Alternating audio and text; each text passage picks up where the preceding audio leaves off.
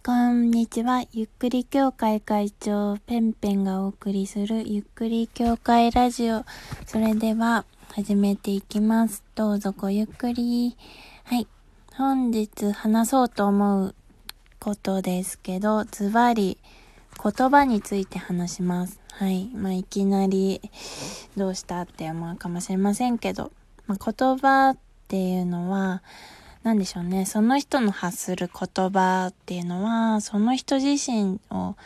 表していたりとかしますよね。うん。なんか、ビジネス用語をバンバン出る人は、あ、すごく仕事に熱心な人なのかな、みたいな印象を受けたり、まあ、一方でビジネス用語ばかりだと、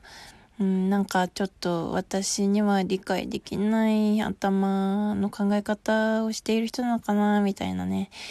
うん、印象を持ったりとか、まあ、あとは汚い言葉を使ってる人は、まあ、うん、ちょっと下品だな。まあでもなんか、うん、そういうのちょっと憧れる、悪でかっこいいな、みたいな、なんかそういう印象を受けたりとかね。まあその人がどういう話し方をしているか、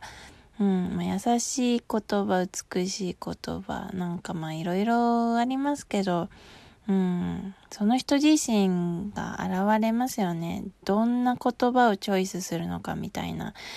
うん、これは無意識にやっていることだと思うんですけど、うん、例えば何かを説明するにしても、こう、どういうふうに説明するのかっていうのは、一人一人やっぱり違うわけですから、その人の、なんでしょうね、うん、考え方であったり、常に何を考えているのかとか、まあ、心の状態がどうなのかみたいなのがね、全部言葉に現れてきますよね。うん。まあ話し言葉だけじゃなくても、最近だともうメールとか、うん、そういうので、なんか人柄が分かったりとかしますよね。うん。で、まあなんか私がね、最近、えー、興味を持っている、え、言葉があって、大和言葉っていう本があるん、大和言葉について、えっ、ー、と、何でしょうね。語っている本がありまして、で、それを手に取った時に、なんか私的にすごく、うーん、いろいろなことが腑に落ちた感じがしたんですね。うん。まあ、例えば、うーん、まあ、なんか、うーん、やっぱり一番わかりやすいのが名前なのかなっていうふうに思うんですよね。私の本名、このラジオでは言いませんけど、何がいいかな？例えば、うーん、さき。さきちゃんっていう子がいるとします。なんで今さきちゃんが浮かんできたかわかんないけど。さきちゃんってやっぱりさきちゃんっぽいんですよね。あと、うーん、まいちゃん。まいちゃんってなんか舞ちゃんっぽいじゃないですか でもその、ぽいって、なんだろうって考えると、あのまあ、名前っていうのは、親が子供に、こうや、こういう風に育ってほしいなっていう風に願いを込めてつけているものじゃないですか。うん。で、あとは地名とかもそうですよね。あの、代々そこに住んでいる人が、この土地はこういう土地なんでよっていうのを、あの、示すために、まあ、例えば谷っていう文字を入れたり、川っていう文字を入れたり、山を入れたり、あとは、ちょっと言えないけど、昔、朝を育てていたところには、朝っていう漢字が使われたりとかね、なんか、うん、今だとね、使う、あの、朝育てちゃいけないことになってますけど、まあ、そういう感じで、名前っていうものに、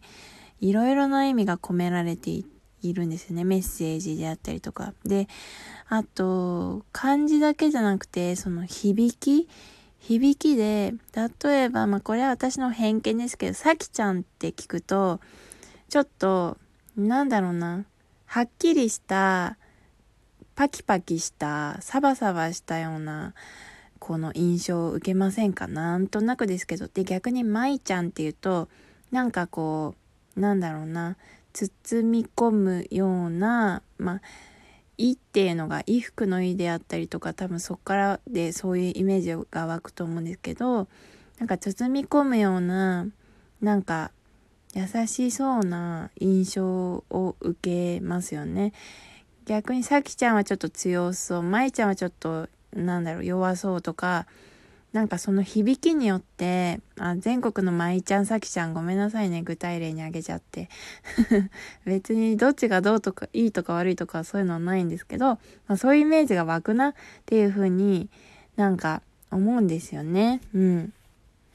で、この大和言葉ってていうのはそういう音の響きっていうものの由来であったりとか、えー、そういうことを紹介していて、私はすごく面白いなっていうふうに思ったんですね。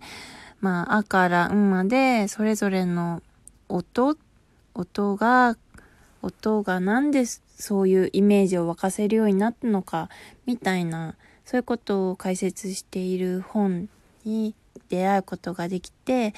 えー、私は今日ちょっとそれをざっくりですけどちょっと紹介したいなというふうに思ってラジオをしております。はい。じゃあ、うーん、一文字一文字ちょっと50音全部やるの大変だと思うんですけど、できるところまで今日はちょっと進めて、まあまた次回なんか、うん、話したくなったら続きを話していくかもしれませんっていう感じでやっていきたいというふうに思います。はい。じゃあまず一発目、あ。あってどういう印象を受けますか？まあ、えっ、ー、と、あって聞くと、その50音の一番最初っていうイメージ。あと、なんか、あって聞くと、明るいとか、あと、雨とか、雨とか、うん、なんかこう、光っぽいイメージであるとか、明るく、なんだろうな、輝いている感じとか、なんか、そういうイメージが湧きませんか？で、あっていうのは、えっ、ー、と、例えば、まあ、えー、アル、アラビア語とか、アルファベットでも、A っていうのがあってって発音したりしますよね。あの、それで、あってなんかこう、どの、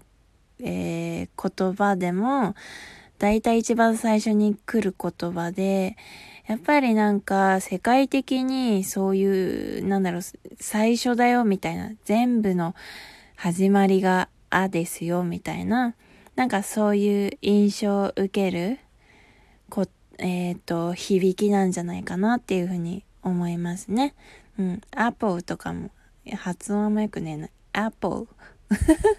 アポも A から始まりますけど。まあ、これが一番わかりやすいかな。アポアップル、えー、あですもんね。うん。まさに物事の始まりを表す、生き生きとこう力に溢れている言葉、音ですね。で、例えば、えー、象徴的なものが、天と書いて、雨、雨っていうね、えー、響きです。まあ、日本神話の、えー、最高の地位にいらっしゃる神様で、アマテラスの大神とか、あと、高天ヶ原とかね、そういう、えー、日本神話、日本神話うん、古事記とか、いろいろ出てきますよね。アンマっていう言葉が。うん。で、アマから降ってくるものが雨っていうので、まあ、語源は、その、雨、アマから一緒なんですよね。その天っていう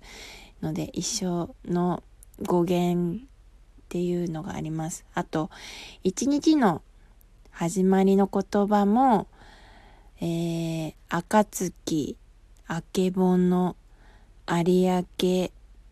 開けるみたいな感じで、朝、朝もそうですよね。あの、まあ、暁はこう、だんだん明るくなってくる時とか、あと、明けぼのは明け方で、こう、ぼやーっと空が光ってくる、光ってきた様子。有明は明け方にちょっと月が残る様子を指している感じであったりとかするので、あのー、全部今挙げた言葉、あから始まっています。だから、あのー、あっていう言葉はそういう始まりであるとか、あと、明るくするとか、なんでしょうね。そういう全ての始まりだよっていう言葉の印象を、えー、表しているということですね。まあ名前だと、あきこちゃんとか、あきおくんとか、あかりちゃん、あけみちゃんとか、なんか明るい印象を受けますよね。うん。なんでなんでしょうね。まあ多分それはあっていう言葉の、えー、印象が私たちの中に残っていて、自然とそういう印象を持つっていうことがあると思います。はい。そうですね。っていう感じで、ああ、もう次、いいに行けませんでしたね。わかったかな？うん、ちょっと説明がね、難しかったかなっていうふうに思うんですけど、あの、こういう感じで、大和言葉っていうのは、まあその、いや、響きのイメージっていうのを、どうしてそういうイメージが湧くのかなっていうのを解き明かしていっております。